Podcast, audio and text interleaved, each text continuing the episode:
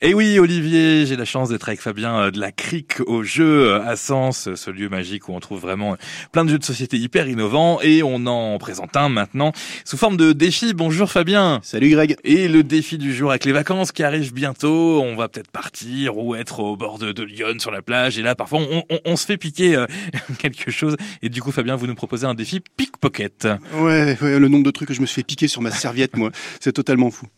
Euh, aujourd'hui, on va essayer de parler d'un jeu dans lequel bah, on va devoir se piquer des trucs les uns les autres, ça paraît logique. Mon jeu s'appelle Mindbug. Alors c'est un jeu qui a fait énormément de bruit puisqu'il a été monté par le papa du jeu Magic the Gathering, pour ceux qui connaissent, qui est le jeu de cartes qui dure depuis les années 96, dans lequel on trouve les cartes qui valent les plus chères au monde, des cartes qui valent plus cher que la maison dans laquelle vous êtes actuellement, peu importe où vous êtes actuellement. Bref, un de ces messieurs qui a révolutionné le jeu de société. Dans Mindbug, on est sur un petit jeu dans lequel on va jouer des créatures hybrides qui vont aller combattre les créatures de notre adversaire. Euh, le but va être de réussir à éclater ce qu'on a en face, à combattre, etc. Pas très très compliqué là-dedans. L'idée c'est qu'en fait, de Mindbug, on est sur des créatures hybrides qui vont se modifier, bouger, et on est sur un jeu simple, minimaliste, pas beaucoup de matériel, et où en gros on va essayer de se construire au fur et à mesure, d'avoir une espèce de montée en puissance, de jouer des cartes de plus en plus fortes. Alors là, pour l'instant, j'ai pas parlé du tout de pickpocketing. Effectivement. Euh, et ça, on l'attend parce que c'est c'est le côté innovant du jeu, j'imagine. C'est exactement ça. En gros, dans ce genre de jeu, d'habitude, on a tendance à voir l'adversaire jouer des cartes et on se dit, oh là là, il est en train de jouer un gros machin qui va m'éclater la figure, c'est compliqué.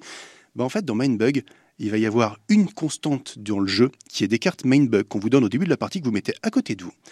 L'idée de nos cartes Mindbug, en fait, à un moment, J'en vais en avoir trois, donc je pourrais en jouer trois pendant la partie. À un moment, si je vois une carte que mon adversaire joue qui me paraît trop forte, trop puissante, trop déséquilibrée, qui me gêne, je prends ma carte Mindbug, je la pose devant moi, je la retourne, je prends la carte que l'adversaire vient de jouer, je la mets chez moi, c'est à moi. Donc en gros, on est sur un jeu dans lequel, à tout moment, pendant que l'adversaire est en train de jouer, j'ai toujours ce petit conflit en me disant est-ce que je laisse passer et je le laisse jouer avec son truc ou est-ce que je lui prends sa carte et je construis dessus?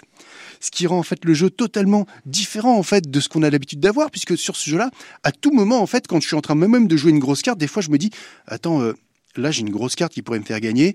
Si je la joue maintenant, je suis sûr qu'il va me la choper. Celle-là, elle a l'air d'être intéressante, mais en fait, pas tant que ça.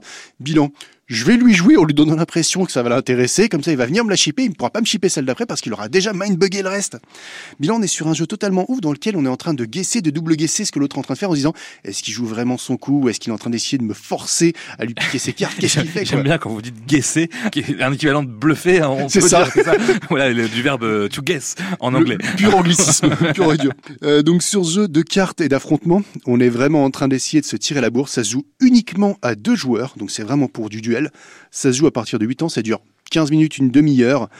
Et c'est un pur plaisir offert par Richard Garfield. Et qu'on salue euh, évidemment. Merci beaucoup Fabien. Merci Greg. On vous retrouve et on retrouve ce jeu et plein d'autres à la crique au jeu à Sens. Et Olivier, euh, j'espère que... Bon, ça se trouve, Olivier a déjà le jeu à la maison. J'espère surtout qu'il m'invitera euh, pour jouer à celui-ci qui est très sympa. Oublie pas de lui piquer ses cartes.